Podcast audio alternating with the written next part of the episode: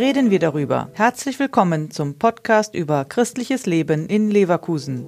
Piera Angela Girardi Junggeburt arbeitet beim Fachdienst für Integration und Migration beim Caritasverband.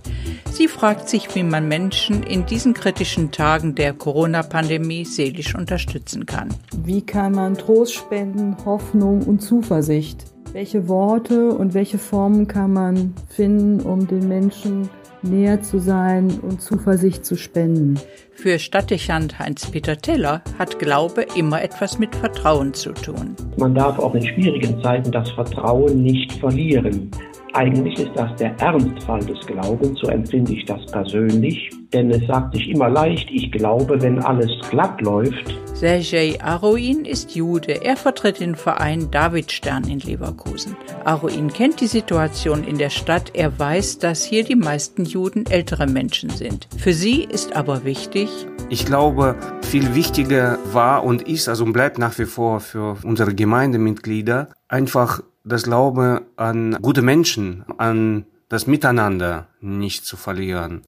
Kontakt halten in Zeiten, wo es gilt, Abstand zu halten, das ist schwierig, aber machbar, sagt Pfarrer Teller. Sich vor allen Dingen auch füreinander interessieren, dass man einander Hoffnung und Zuversicht gibt. Das ist, glaube ich, auch ein entscheidender Punkt, der wichtig ist, wenn man sich körperlich nicht nahe kommen darf, nur nicht mal jemandem die Hand geben darf, dass man dann mit Worten und mit dem Herzen Zuversicht und Hoffnung versucht zu schenken.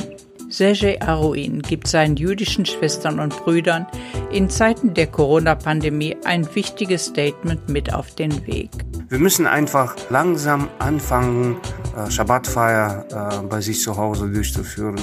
Und wir werden sehr schnell merken, also wie gut uns dann dabei ist, also indem wir dann auch ja unsere Wörter, unsere Blicke in Richtung äh, unseren Gott dann auch schicken werden. Für Pfarrer Teller ist noch wichtig, am wichtigsten ist es, dass man den Glauben im Alltag pflegt. Das ist für mich eine Freundschaft. Wenn ich die nicht pflege, wenn ich mich nicht kümmere, wenn ich kein Interesse habe, dann geht das verloren. Annemarie Habermann.